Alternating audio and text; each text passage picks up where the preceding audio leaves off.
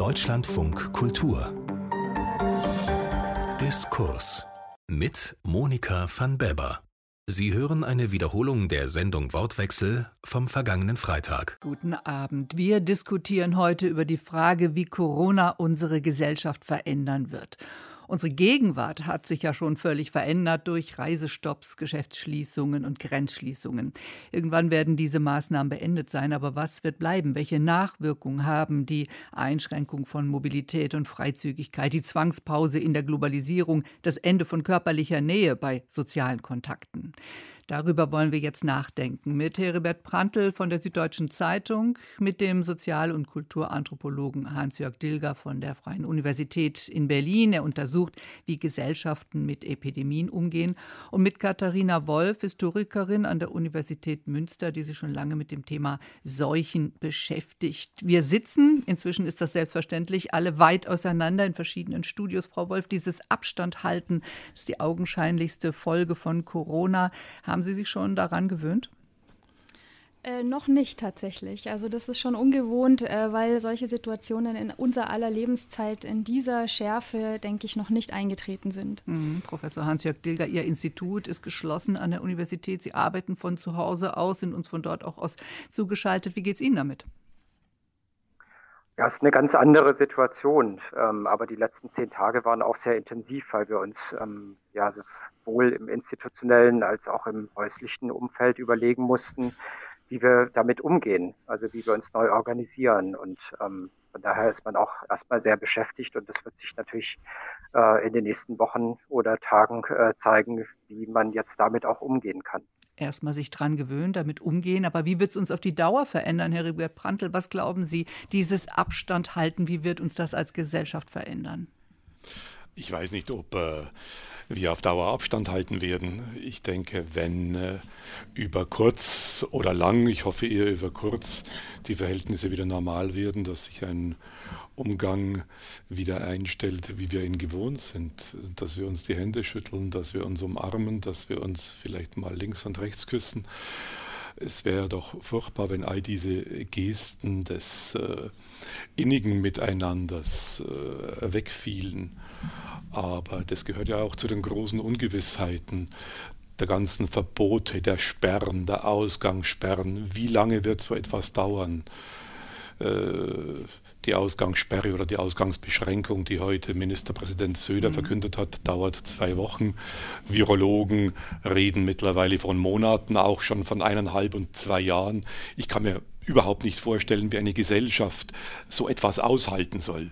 Äh, man wird schon sehen, was passiert bei diesen äh, äh, Anordnungen, sozusagen sein Gefängnis zu Hause zu, bezie zu beziehen. da werden wir vielleicht noch drauf kommen. Ich denke, dass die Rechtsgrundlagen für solche Anordnungen vielleicht nicht ganz ausreichend sind, aber momentan ist es auch so, dass sich niemand so richtig um Rechtsgrundlagen kümmern will. Man sagt, die Not ist groß, Not kennt kein Gebot, wir müssen jetzt die Dinge anordnen. Und äh, Markus Söder, das hat er heute wieder gezeigt, will sich an Tatkraft von niemandem über, übertreffen lassen. Aber es geht nicht nur um Tatkraft, es geht auch darum, die gesellschaftspolitischen, die ja, um es ganz einfach zu sagen, die menschlichen Folgen von solchen äh, mhm. Verboten, von solchen Anordnungen zu bedenken. Der deutsche Ärztepräsident Klaus Reinhardt hat heute ja auch äh, in der Süddeutschen Zeitung gewarnt, diese Beschränkungen müssen befristet werden aus psychohygienischen Gründen schon, weil es gar nicht so lange auszuhalten ist. Herr Dilger, diese soziale Distanzierung, die da von uns allen gefordert ist, ähm, ist das die richtige Botschaft? Ja, ich glaube tatsächlich, dass der Begriff von der sozialen Distanzierung auch äh, problematisch eigentlich ist, ähm, weil es geht ja äh, tatsächlich um die körperliche oder die physische Distanzierung. Ähm, und wir müssen eigentlich ja sehr aktiv auch überlegen, wie wir unter diesen Bedingungen soziale Nähe auch aktiv herstellen können. Also äh, gerade, äh, wie das auch Herr Brandl gesagt hat, ähm, wenn tatsächlich diese Perspektive äh, eintritt, dass wir sehr lange ähm, uns im häuslichen Umfeld ähm, bewegen ja, müssen, dürfen natürlich auch.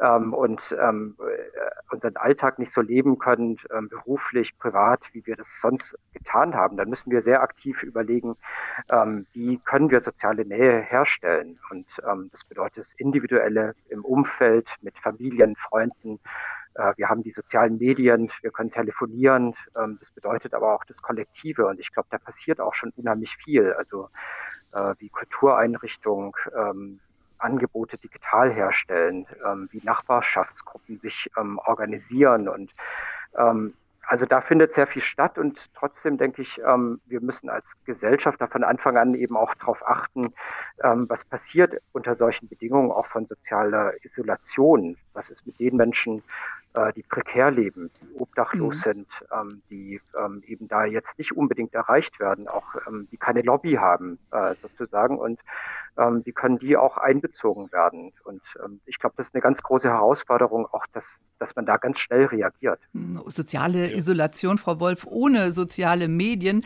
Sie haben sich mit der Pest beschäftigt, sehr lange in Ihrer äh, Theorie der Seuche. Also diese Isolation, die gab es ja auch schon im 16. Jahrhundert, wie gesagt, dann ohne Internet, ohne Netz. Was hatte das für Auswirkungen? Es hatte andere Auswirkungen als jetzt im Moment, äh, weil es nicht so äh, umfassend war. Also äh, es gab in der vormikrobiologischen Ära äh, Abwehrstrategien gegen die Pest, die das kollektiv gefordert haben, wo man also nicht sagen kann, das kann jeder von sich aus, von seiner Wohnung aus äh, durchführen. Äh, ich denke da zum Beispiel an religiöse Erklärungsmuster über die Pest, die zum Beispiel Maßnahmen dann wie kollektive Wallfahrten oder Bittgänge nach sich gezogen haben. Und ähm, deswegen erleben wir wir dieses, dieses ganz strikte, dieses komplette Herunterfahren des öffentlichen Lebens so eigentlich als eines der ersten Male, wenn nicht überhaupt zum ersten Mal in der hm. digitalisierten Zeit. Mhm mit Ausnahme dieser Internetangebote, die Herr Dilger eben auch schon angesprochen hat. Ich habe jetzt gerade von Trainern von Alba Berlin gelesen, die auf YouTube für die Jugend jeden Tag ähm, Sporttutorials anbietet. Die Deutsche Oper stellt die Schneekönigin kostenlos online. Die Staatsoper hat die Premiere von Carmen gestreamt. Aber das ersetzt das Soziale, äh, Herr Brandl, natürlich nicht, das wirklich. Nein, das, nein, das ersetzt das soziale Leben nicht. Und man muss sich mal vorstellen, was in den Familien los ist. Die Kinderspielplätze sind gesperrt, äh, die äh, Grünanlagen sollen nicht betreten werden oder nur in ganz äh, kleinen Gruppen. Äh, man sitzt in kleinen Wohnungen aufeinander, nicht jeder hat einen Garten, den er selber äh, nutzen kann. Es ist eine Enge, die sich durchaus furchtbar auswirken wird. Und da wird man, wird man auch Psychologen brauchen. Und es wird, äh, je länger die Krise wird und wie lange sie wird, weiß im Augenblick keiner, denke ich, es wird auch wachsame Demokraten genauso brauchen wie gute Virologen, weil Gesellschaft und Demokratie leben nun mal von dem, was jetzt Sozialkontakt heißt und was rigoros vermieden werden soll aus Gründen der Solidarität mit den von Corona besonders gefährdeten Menschen. Die Experten, die Virologen versprechen ja, dass auf diese Weise durch Isolation, dadurch, dass man sich in die eigene Wohnung zurückzieht, wochenlang, vielleicht monatelang, was ich mir überhaupt nicht vorstellen kann, wie das funktionieren soll, dass auf diese Weise besonders viel ausgerichtet werden kann zur Vermeidung von Infektionen. Man muss aber auch fragen, was angerichtet wird, mhm. wenn Grundrechte und Grundfreiheiten auf diese Weise stillgelegt werden und das gesellschaftliche Miteinander ausgesetzt wird. Wenn ich Ihre, ich wenn ich Ihre Kolumne richtig verstehe, Herr Brandl, dann sind Sie auch verwundert darüber, dass es eine große, doch relativ große, ein relativ großes Einverständnis in der Bevölkerung gibt. Was hätten Sie eigentlich erwartet? Nun ja, das äh, wir sind ja durchaus sensibel geworden, was die Einschränkung von Rechten und Freiheiten betrifft. Äh, nun ist äh, Solidarität da. Glücklicherweise, Solidarität wird groß geschrieben. Solidarität, das alte Wort der Arbeiterbewegung, äh, das schon lange nicht mehr so richtig gezogen hat, ist jetzt das Zauberwort. Jetzt ist es der starke Arm der Virologen, der dies will. Alle Räder stehen still, weil die Virologen sagen, es muss so sein deswegen wird alles geschlossen, deswegen fallen Hochzeiten aus, deswegen fallen Taufen aus, deswegen werden Firmungen abgesagt. Also nochmal, Sie klingen nicht ganz überzeugt. Finden Sie es nicht sinnvoll, medizinische Fachleuten zu folgen, sozusagen in der Einschätzung? Ich finde es äh, nicht gut. Ich finde es gut, auf Virologen zu hören. Gute Virologen sind wichtig, aber wenn ich nur noch auf Virologen höre, dann ist mir das zu wenig. Es muss. Äh, es gibt Sozialarbeiter, es gibt die Pädagogen, es gibt äh, die, die uns sagen können, was passiert da in den Familien, wenn wir äh, sie in den Wohnungen einsperren. Ich habe das Gefühl, wir hören derzeit zu sehr nur auf die medizinischen Experten. Hm. Äh, das Robert Koch Institut ist ganz wichtig, aber es ist eine Behörde im Bereich des Gesundheitsministeriums. Es ist kein Entscheidungsträger. Die politische Verantwortung haben andere und die politischen Entscheidungsträger müssen umfassender abwägen als nur medizinische Abwägungen treffen. Hans-Jörg Diller, sind Ausgangssperre und Massenquarantäne vernünftig oder autoritär? Ich glaube, das kann man nicht so einfach sagen. Ich äh, denke auch, was jetzt angesprochen wurde von Herrn Prantl ähm, mit der starken Stimme der Virologen. Äh, ich denke, ähm, wir haben eine besondere Situation. Wir haben eine Situation, ähm, an die wir uns anpassen müssen, weil wir ähm, eben ganz starken, äh, einer ganz starken gesundheitlichen Bedrohung ausgesetzt sind, weil eben Menschen geschützt werden müssen, ähm, die äh, eben da sehr äh, dem Risiko ausgesetzt äh, sind, wo ähm, auch klar ist, dass sie äh, ganz schwere Krankheitsverläufe haben können, ähm, wenn sie krank werden, wenn sie infiziert werden, die sterben können. Wir sehen das in anderen Ländern. Das äh, rechtfertigt auf eine Art schon auch drastische Maßnahmen. Ähm, wir sind ja jetzt auch noch relativ am Anfang von dem, äh, was wir sehen an der Entwicklung von Fallraten und an dem, was wir sehen, äh, wie jetzt Menschen sterben. Ähm, und ähm, von daher äh, glaube ich, ähm, ist es eine besondere Situation. Es geht nicht sozusagen um das Aussetzen von Grundrechten und äh, Freiheiten äh, zu einem politischen oder ideologischen Zweck. Und ich denke auch die Virologen, äh, da gibt es ja auch dann wieder eine Vielfalt auch von Stimmen, die machen schon sehr deutlich, man soll vorsichtig sein sozusagen mit den Maßnahmen. Da gibt es unterschiedliche Stimmen ähm, und die sind nicht diejenigen, die Entscheidungen treffen. Und ähm, das macht die Politik und das ist aber auch unsere eigene Verantwortung, äh, wie wir jetzt eben auch mit diesen Maßnahmen umgehen. Mhm. Ähm, wenn man sich eben anschaut, dass äh, draußen immer noch Gruppen sind, die Corona-Partys gefeiert werden, Menschen sozusagen sich eben auch da nicht ähm, dran halten, andere äh, weiterhin gefährden, äh, das Gesundheitssystem gefährden, dann muss man schon sagen, äh, dann werden eben auch wahrscheinlich strengere Maßnahmen notwendig werden. Die Grund, kann niemand sozusagen wollen, glaube ich. Ähm, aber äh, man muss auch wissen, was man sozusagen in, in Kauf nimmt. Katharina Wolf, wo, wo würden Sie sich da positionieren, wenn Grundrechte in dieser Geschwindigkeit außer Kraft gesetzt werden? Ja, das ist natürlich ein sehr kritischer Punkt, an dem wir jetzt hier sind. Und es ist total gut, dass es auch diese kritischen Stimmen eben gibt, also was Herr Prantl gerade sagte. Ähm, es ist aber auch so, dieses Infektionsschutzgesetz ist ja der Endpunkt einer Evolution. Die sehe ich beginnend mit dem Schwarzen Tod 1348. Ähm, es äh, entwickelt sich in den folgenden 200 Jahren so einen Übergang der Strategien und zwar von der Krisenintervention, wo man also punktuell von Mal zu Mal äh, je Seuchenzug irgendwie versucht, der Situation beizukommen zu einer solchen Prävention. Und zu dieser solchen Prävention gehört, dass man also erstmals äh, im großen Stil, oder was heißt im großen Stil, dass man also erstmals ähm, Regelungen niederlegt, dass man praktisch sagt, okay, also bevor es wieder so weit ist, setzen wir uns jetzt hin, wir bilden Gremien, wir beziehen Ärzte mit ein. Ne? Also das ist auch so ein bisschen die Geburtsstunde der Ärzte als Fachkultur, die sich da als äh, Lieferanten von Expertise erstmalig profilieren. Und äh, es entsteht also ein Schrifttum in den Städten. Also es ist im äh, späten Mittelalter sind es vor allem die Städte und ihre Räte, die sich da in der Pflicht sehen. Und aus diesen ähm, ersten Ordnungen, Pestordnungen nennt man die, die dann so Ende des 15 Anfang des 16. Jahrhunderts entstehen, das ist im Grunde äh, so die Keimzelle des Infektionsschutzgesetzes. Da ist auch ganz vieles schon drinnen, weil die Situationen sich sehr ähneln. Also man kann viel irgendwie drüber reden, ja, das Pestbakterium war ja ganz anders beschaffen und so weiter. Und äh, da gibt es äh, viele Leute, die das kritisieren, aber die Lage war sehr ähnlich. Und die Bedürfnisse der Menschen im Angesicht von so einer Krise, die ähneln sich auch ganz stark.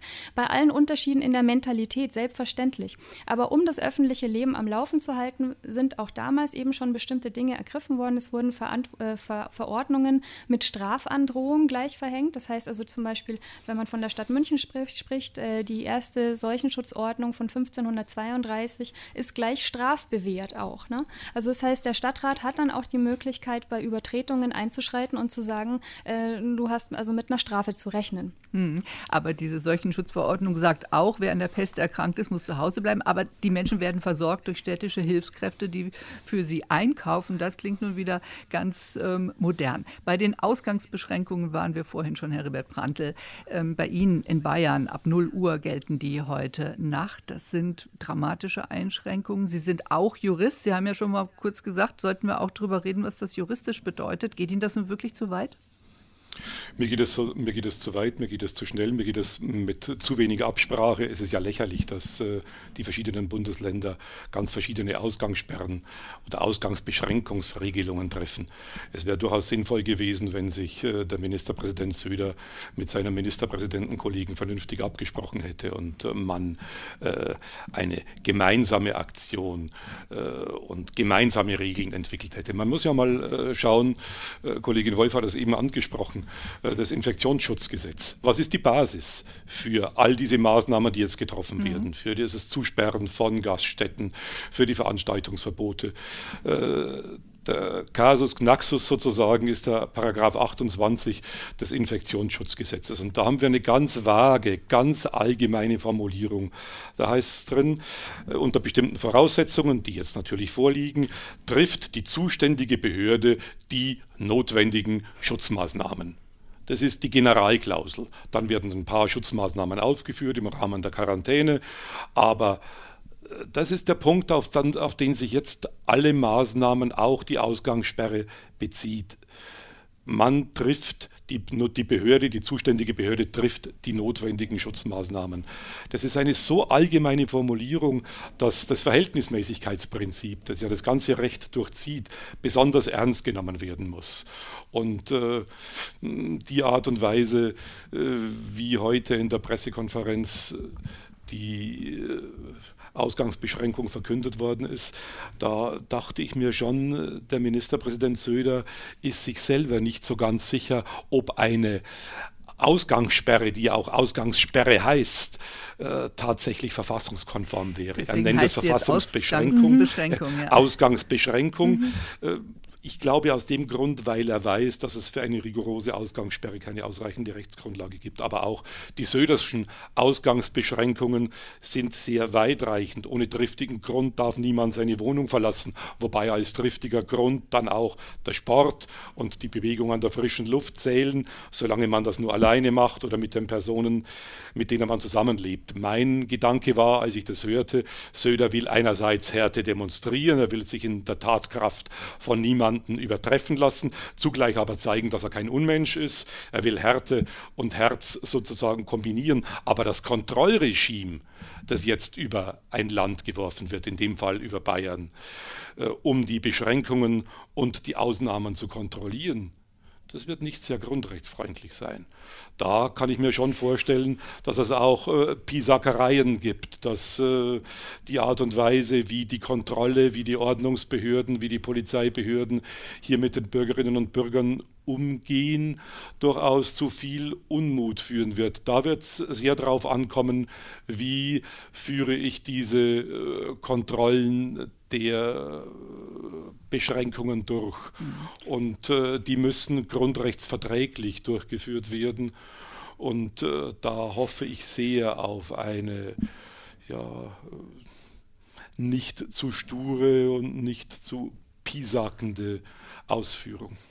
Sie haben ja gesagt, wir brauchen nicht nur wachsame Virologen, wir werden auch wachsame Demokraten brauchen. Äh, was ist Ihre Sorge genau auf die Dauer gesehen? Worauf würden Sie als wachsamer Demokrat schauen wollen?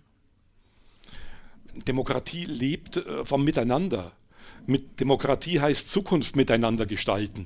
Wie soll ich Zukunft miteinander gestalten, wenn die Sozialkontakte, die sogenannten, auf die Art und Weise reduziert werden, wenn keine Versammlungen mehr stattfinden, wenn ich mit Freunden, mit Bekannten, mit äh, äh, den Mitgliedern meiner Partei, meiner äh, Bürgerbewegung nicht mehr diskutieren kann, wenn all das, was jetzt äh, so pauschal als öffentliches Leben bezeichnet wird, nicht mehr stattfindet.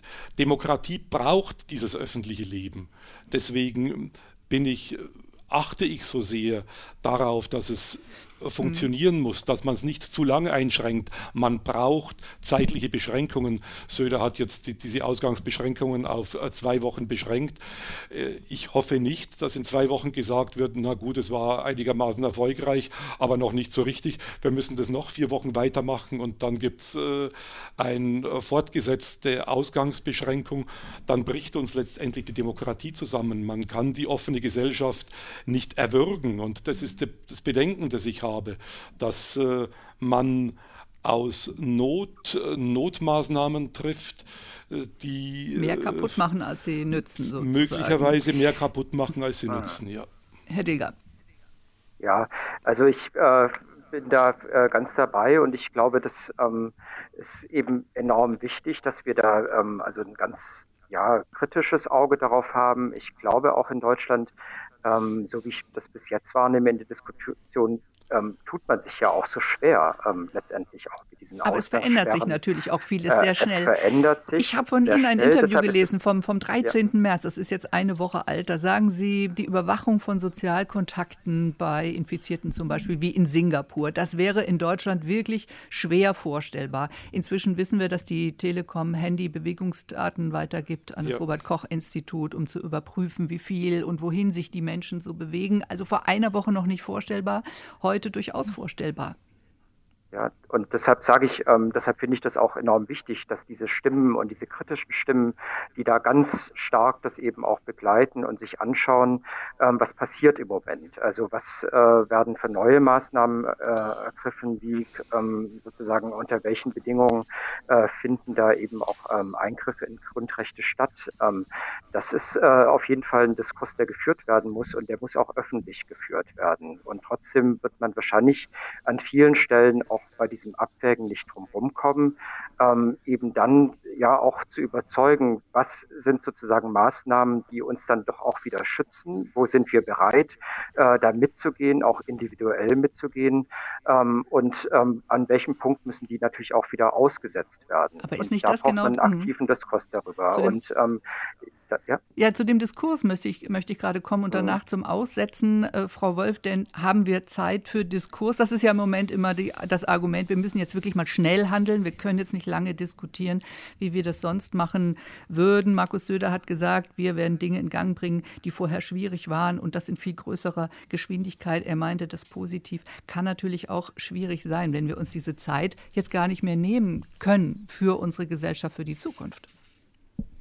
Das ist richtig. Ähm, das Problem im Moment ist einfach auch, dass dieser Erreger und sein Verhalten noch ziemlich unbekannt sind. Also man kann auf nichts zurückgreifen eigentlich als auf basale Maßnahmen, die im Fall äh, von Epidemien mit anderen Erregern vielleicht schon bekannt sind. Hm. Ähm, kommen wir zu dem Stichwort ähm, zurücknehmen. Das Ende ähm, dieser Maßnahmen beispielsweise ähm, hat äh, Robert Habeck, Chef der Grünen, gerade gesagt, diese Maßnahmen zurückzunehmen wird eine mindestens so schwierige Entscheidung sein, wie sie einzuführen. Herr Herbert Brandl, ist das nicht genau der Punkt, an den Sie auch denken? Erstens muss man gucken, dass sie zurückgenommen werden, wann sie zurückgenommen werden und ähm, was ist das Schwierige daran dann? Ich, ich, ich denke mir schon, dass man äh, schon bei der Einführung wirklich sich penibel überlegen muss äh, und nicht äh, nur in, äh, um Tatkraft zu demonstrieren, äh, wirklich grundstürzende Entscheidungen trifft. Die Entscheidung, äh, Ausgangsbeschränkungen landesweit anzuordnen, ist eine wahnsinnig tiefgreifende Entscheidung. Es ist wahrscheinlich der heftigste Grundrechtseingriff äh, in die Rechte der Bürger seit dem Zweiten Weltkrieg. Und es ist natürlich so, das äh, sehen wir ja auch in den Reaktionen der Hörerinnen und Hörer, der Leserinnen und Leser, dass die Leute sagen, macht was, macht endlich was. Angst ruft danach, dass etwas getan wird. Angst äh, ruft danach, dass alles getan wird. Repression, Prävention, alles miteinander. Und äh, Angst macht regelrecht süchtig nach allem, was die Angst zu lindern verspricht. Und deswegen hm, teile ich die Befürchtung von Robert Habeck, dass wir es nicht leicht haben werden, die Beschränkungen und die Verbote zurückzunehmen, weil es immer heißen wird, na gut, äh, ist denn wirklich die Gefahr schon vorbei? Nein, wir müssen die Dinge noch aufrechterhalten. Und äh, es wird sich immer mehr zu immer mehr addieren und es wird, äh, werden die Verbote sich potenzieren und dann weiß ich nicht, wo das hinführt. Dann sind die letzten Dinge schlimmer wie die ersten. Und deswegen werbe ich so dafür, in der Politik Maß zu halten, das Verhältnismäßigkeitsprinzip zu achten, nicht zu schnell radikale Maßnahmen zu treffen. Man äh, wird sich schwer tun, die Radikalität wieder zurückzufahren. Der Bundespräsident Frank-Walter Steinmeier hat gesagt, die Welt wird nach Corona eine andere sein. Und darüber wollen wir reden heute hier im Wortwechsel bei Deutschlandfunk Kultur. Wie verändert die Corona-Pandemie unsere Gesellschaft und zwar auf Dauer? Wir reden mit Hans-Jörg äh, Dilger, Professor für Sozial- und Kulturanthropologie Anthropologie an der Freien Universität hier in Berlin. Mit Katharina Wolf, Historikerin ist sie an der Universität Münster. Heribert Brandl von der Süddeutschen Zeitung uns auch zugeschaltet. Ja, Katharina Wolf, Seuchen verändern Gesellschaften, sagen Sie in Ihrem Buch auch, wirken wie Katalysatoren. Das heißt, Katalysatoren, sie verstärken etwas, was schon da war oder sie bringen auch Neues. Wie meinen Sie das? Sie bringen Neues auf den Weg. Also ich habe das vorhin kurz beschrieben, äh, sozusagen ein bisschen die Genese, die Evolution der Gesetzgebungen, mit denen wir es jetzt gerade zu tun haben, oder sagen ich mal, mit Gesetzgebungen, die praktisch am Ende dieser Evolution stehen. Ähm, äh, ich habe das äh, auf die Formel gebracht, Krankheiten befallen Individuen, Seuchen befallen Gesellschaften, weil es eben Spuren gibt. Jede Epidemie, jede Pandemie, die man erlebt hat, hinterlässt in Gesetzgebungen und auch in kulturellen Praktiken irgendwie Spuren das ist im Grunde, was ich damit aussagen wollte. Ähm, ein bisschen ähm, nehmen diese Reglements, wenn ich jetzt von der Vormoderne spreche, auch das Individuum aus der Pflicht. Ähm, wenn wir jetzt sehen, die Diskussion, es geht eben darum, ähm, dass die Rechte und die Freiheiten des Einzelnen beschnitten werden. Und das ist auch eine sehr gesunde Sache, dass man das eben nicht einfach hinnimmt, stillschweigen. Aber im Grunde sind diese äh, Gesetzgebungen ja ins Leben gerufen worden, um das Individuum in seiner Entscheidung zu entlasten, um zu sagen, okay, wir verfügen das jetzt kollektiv, damit sich jeder daran halte auch zum Wohle des Einzelnen. Und ja, das ist so ein bisschen die Geschichte. Das muss man natürlich auch im Hinterkopf bewahren. Also es geht ja, es ist nicht völlig willkürlich gewählt. Und äh, wenn man schaut, also im, im Mittelalter und in der frühen Neuzeit sind die Städte in Europa alle zehn bis zwölf Jahre heimgesucht worden von Pestwellen. Das heißt also, man hat alle zehn bis zwölf Jahre wieder diese äh, Regelungen, die da in Kraft treten. Und äh, das ist natürlich ein Gewöhnungseffekt, der uns jetzt fehlt. Ne? Mhm. Also das haben wir sehr lange nicht erlebt. Aber Herr Brandl, vielleicht äh, ist ja hinter diesem Wunsch nach einem starken Staat, nach Politikern, die wirklich durchgreifen, von dem sie eben gerade gesprochen hat, vielleicht genau dieser Wunsch, nehmt mir die Entscheidung ab. Nun ja, demokratisch ist es nicht. Ich meine, äh, wir lernen jetzt seit Jahrzehnten, dass wir es sind, äh, die diese Demokratie lebendig machen. Wir haben uns, wir haben gelernt, dass die autokratischen Regime schlecht sind und jetzt in Krisensituationen plötzlich äh, auf die Knie zu fallen und zu sagen, äh, dekretiere etwas, es wird schon richtig sein, wir machen es dann schon, halte ich für, für wirklich fatal für die weitere Entwicklung unserer Demokratie. Ja, die Vormoderne ist da nicht sehr demokratisch natürlich. Eben, das und haben wir uns ja auch weiterentwickelt. Aber das ist ja tatsächlich der Blick, der jetzt nach China oder auch Singapur geht, mit ein bisschen, ähm, ja, wie soll ich sagen, nicht gerade Bewunderung, aber Anerkennung, dass die Zahlen dort sich umkehren. Ich meine, wie haben wir äh, China kritisiert, wie haben wir die ostasiatischen äh, Regime kritisiert für diesen autokratischen, diktatorischen Stil und gesagt, das ist bei uns überhaupt nicht denkbar, wenn ich die äh, Geschwindigkeit überlege, mit der in den letzten eineinhalb Wochen Dinge äh, entschieden worden sind, sich Dinge entwickelt haben. Äh, ich habe geschrieben, es gibt Tage, an denen schon überholt ist, was gestern noch für undenkbar gehalten wurde. Es geht ungeheuer schnell. Mhm. Dann ist doch der, das, das Denken an diese autokratischen demokratischen Regime nicht ganz so weit weg. Man muss wirklich aufpassen, dass wir in äh, der Not, in dem, was man als Katastrophenfall bezeichnet, als Gesundheitsnotstand, wie ihn äh, Ministerpräsident Söder nächste Woche ausrufen will. Er hat ein Eilgesetz im Landtag äh, am Laufen, ein bayerisches Infektionsschutzgesetz, das den Gesundheitsnotstand erklärt. Da denke ich mir, vielleicht ist es wäre es doch gut, nicht ganz so viel Großmäuligkeit walten zu lassen. Ähm, Katastrophenfall reicht ja schon. Man braucht nicht auch noch den Gesundheitsnotstand. Das ist ein schönes Wort, das will er sich an die Fahnen heften. Das verstehe ich schon. Aber wenn man dann reinschaut, was in diesem Gesetz drinsteht, dass man äh, medizinisches Material beschlagnahmen kann, dass man medizinisches Personal zwangsweise verpflichten kann, das sind lauter Kompetenzen, die eigentlich auch schon in anderen Gesetzen stehen. Da hat man wirklich das Gefühl, da soll etwas getan werden. Da soll auf, koste es, was es wolle, Aktivität gezeigt werden.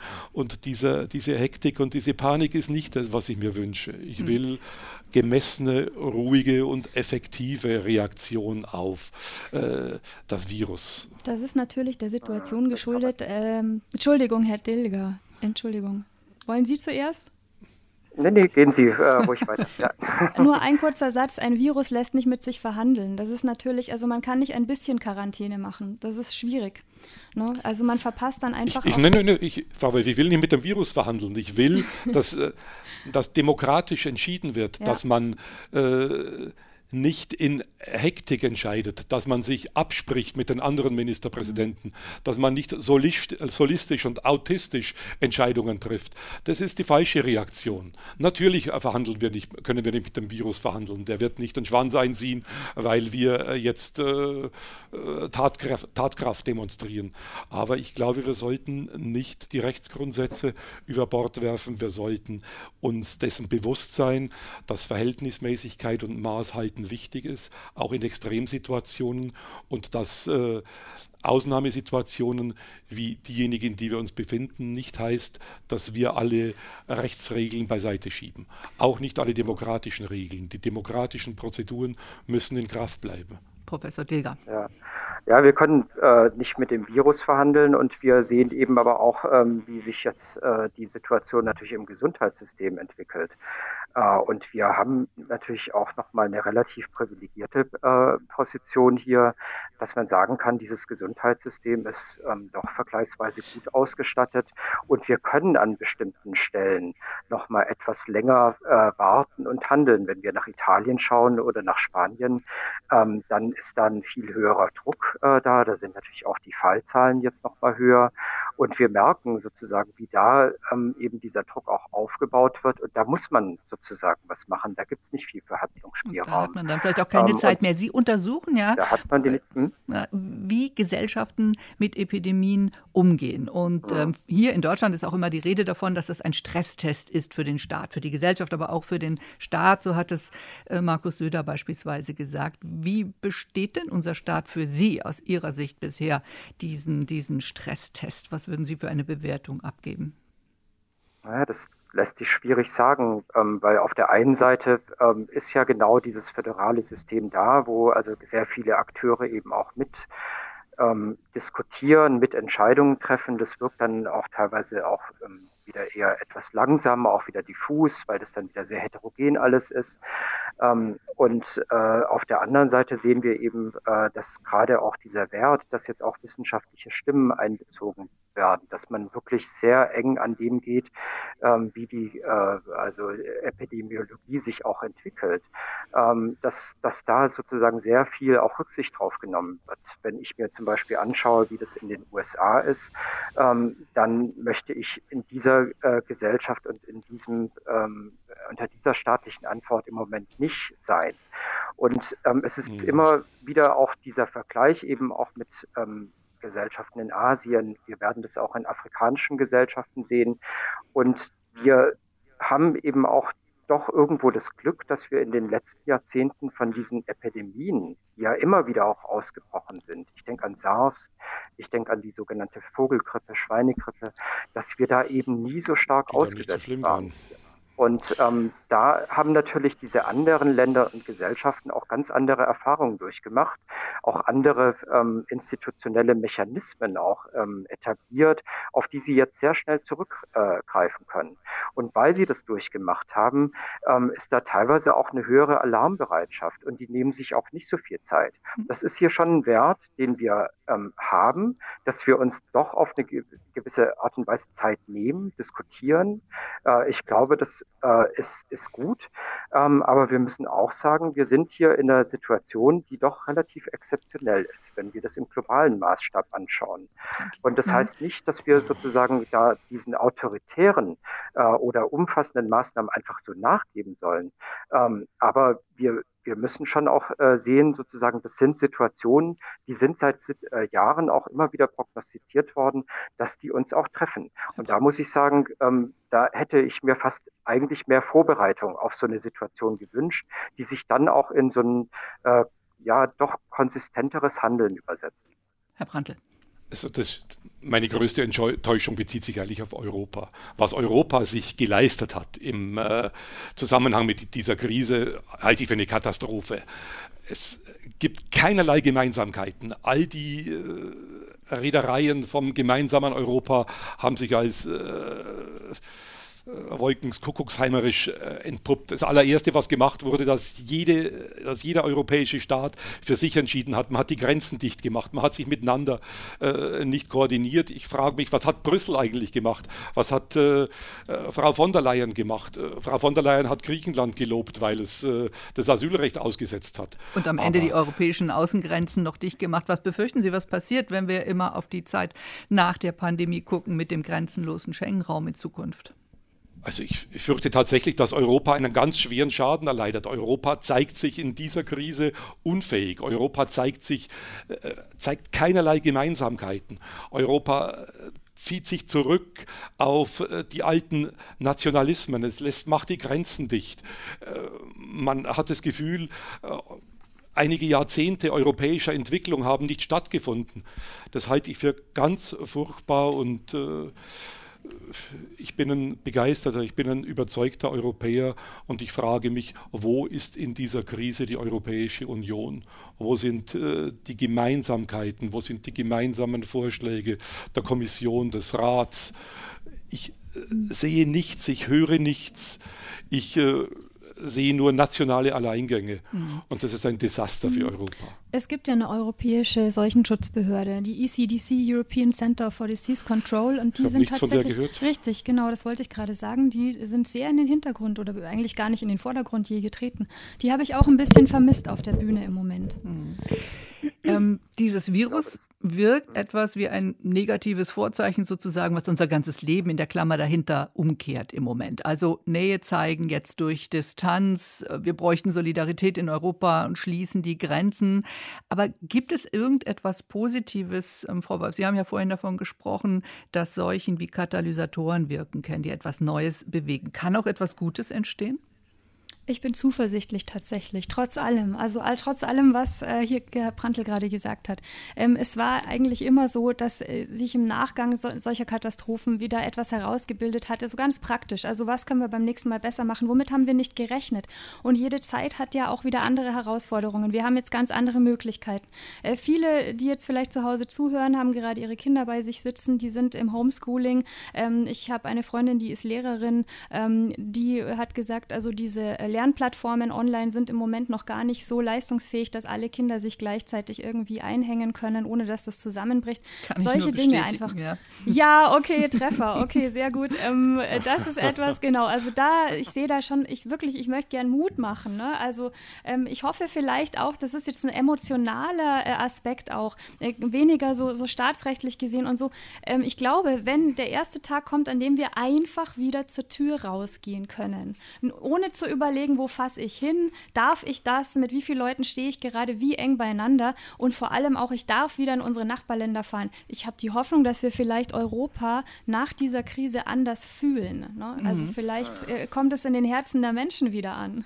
Eine, eine, Ding, eine Sache, die sich auch zu verkehren scheint, jedenfalls, ist die Wertschätzung bestimmter Berufe. Kassiererinnen, äh, Lagerarbeiter, Krankenschwestern, Pfleger, Lkw-Fahrer, die jetzt von allen Stellen gelobt werden. Angela Merkel in ihrer Rede an die Nation hat ausdrücklich gedankt, der Bundespräsident würdigt sie. Das sind Berufe, die wenig Wertschätzung bisher erfahren, wenig Bezahlung, auch Hans-Jörg Dilger.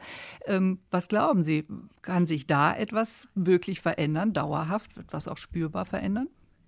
Ja, da muss sich was verändern. Also das ist tatsächlich auch so eine Chance, die in, in einer solchen Krise liegt. Also dass man jetzt eben darüber auch spricht, was heißt eigentlich äh, systemrelevant, welche Berufe sind das? Das ist die Pflege, das ist die Gesundheitsversorgung, äh, das sind die Menschen, äh, die uns im Supermarkt versorgen, ähm, das ist die Müllabfuhr, das äh, ist die Polizei. Ähm, wir brauchen alle diese Berufe ähm, und äh, der Dank ist, äh, finde ich, ja, wunderbar und angebracht, aber ich denke, ähm, es braucht eine viel größere Diskussion natürlich, äh, auch was heißt Wertschätzung dann auch in der Entlohnung äh, von den Gehältern her.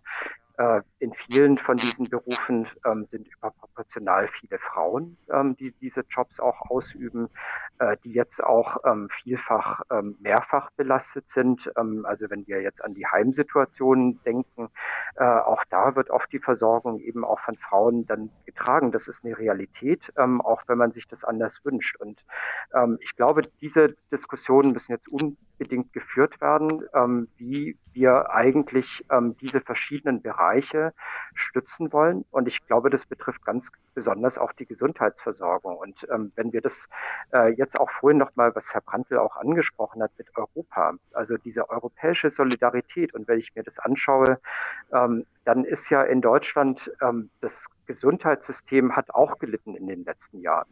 Aber wenn ich mir anschaue, auch im äh, Zuge der Finanzkrise, im Zuge äh, dessen, was danach passiert ist, und das hatte eben auch mit europäischen Politiken, äh, Austeritätspolitiken zu tun, ähm, in Italien, ähm, in Spanien.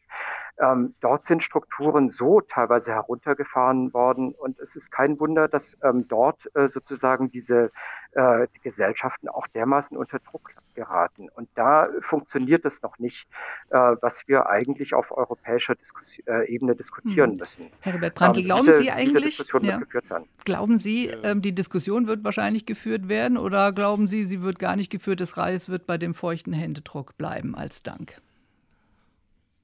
Das hoffe ich nicht, dass es beim feuchten Händedruck bleibt. Aber es geht ja nicht nur darum, bestimmten Berufen, die bisher wenig geachtet worden sind, mehr Wertschätzung erfahren zu lassen. Man muss auch sehen, dass wir selber unser Gesundheitssystem in den äh, letzten Jahren negativ verändert haben. Das Gesundheitssystem ist ziemlich brutal kommerzialisiert und ökonomisiert worden. Äh, es, äh, der, der, der, Staat hat sich und die öffentliche Hand aus der Gesundheitsversorgung äh, zurückgezogen. Es sind unendlich viele Krankenhäuser geschlossen worden. In ganz Deutschland gibt es in äh, den kleineren und mittleren Gemeinden heftige Debatten darüber, dass äh, die Krankenhäuser nicht mehr da sind.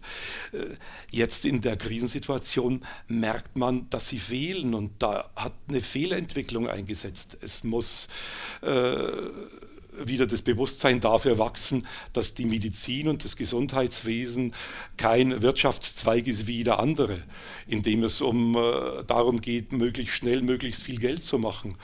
Das war in den letzten 15, 20 Jahren äh, die Überschrift im Gesundheitswesen. Kommerzialisieren und ökonomisieren. Die Krise sollte auch die Augen dafür öffnen, dass diese äh, Linie, diese Kommerzialisierungslinie im Gesundheitswesen falsch war. Und man sollte sich besinnen auf die Ethik des Gesundheitswesens, die zum Heilen da ist. Und der Heilberuf ist kein äh, Kommerzberuf wie jeder andere. Hm. Katharina Wolf, Sie haben ja auch vorhin gesagt oder haben es auch geschrieben, Pandemie kann auch eine Chance sein, um Leute wachzurufen, um gemeinsame Werte zu überarbeiten. Ähm, was könnte das sein oder was war das auch in der Geschichte? Was hat sich vielleicht entwickelt nach solchen Krisen?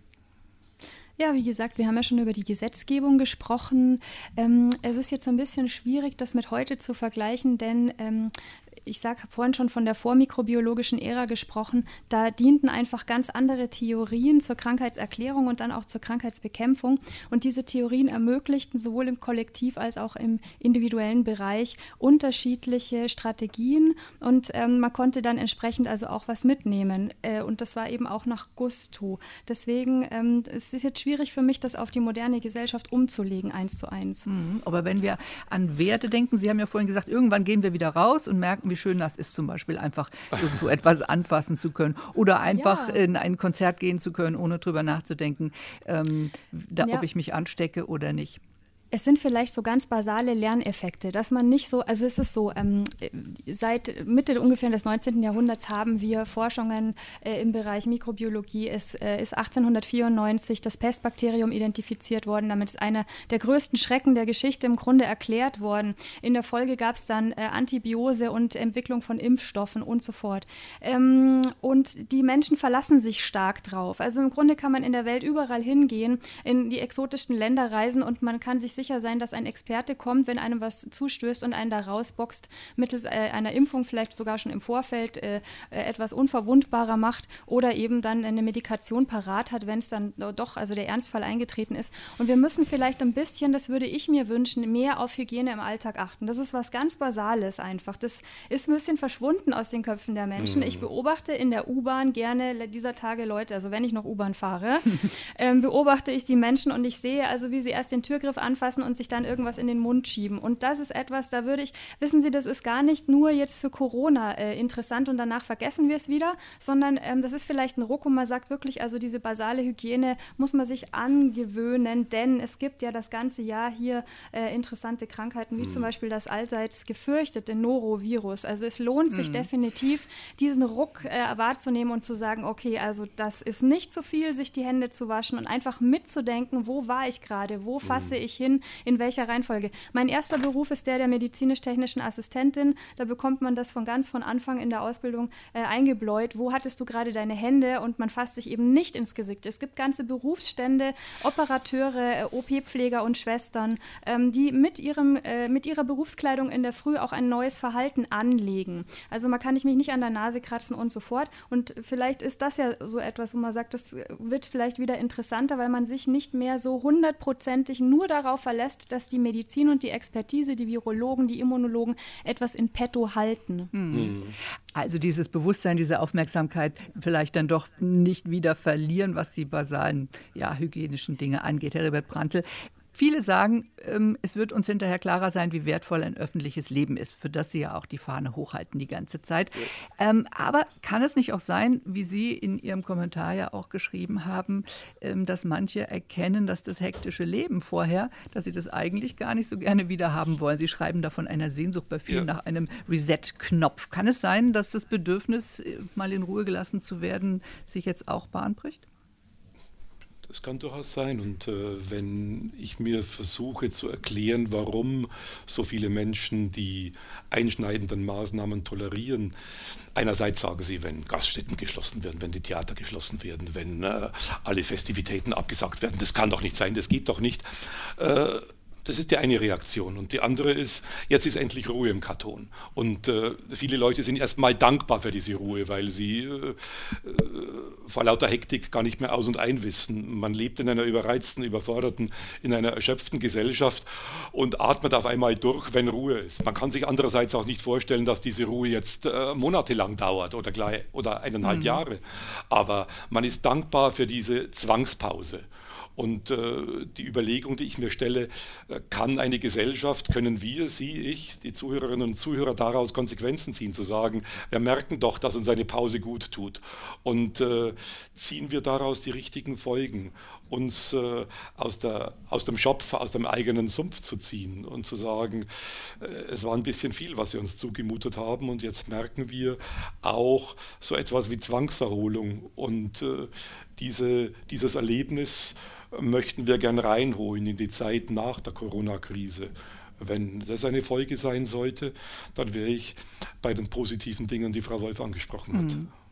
Herr Dilger? Ja, also ich glaube auch für die einen, ähm, die sich leisten können, ähm, das auch so wahrzunehmen oder sich zu überlegen, ähm, was, was kann man daraus machen, äh, stellen sich diese Fragen. Und da kann man die vielleicht auch ein Stück weit positiv ähm, beantworten. Aber ich sehe eben auch, nicht alle haben äh, auch diese Zeit oder, oder Gelegenheit äh, natürlich äh, zu sagen, ähm, ich ruhe mich da jetzt erstmal aus. Wenn ich an die Leute denke, die in der Pflege arbeiten, in den Supermärkten, die haben ja auch äh, keine Pause Nachverkehr, hm. die haben keine Pause. Äh, und es gibt andere, ähm, die leben eben prekär.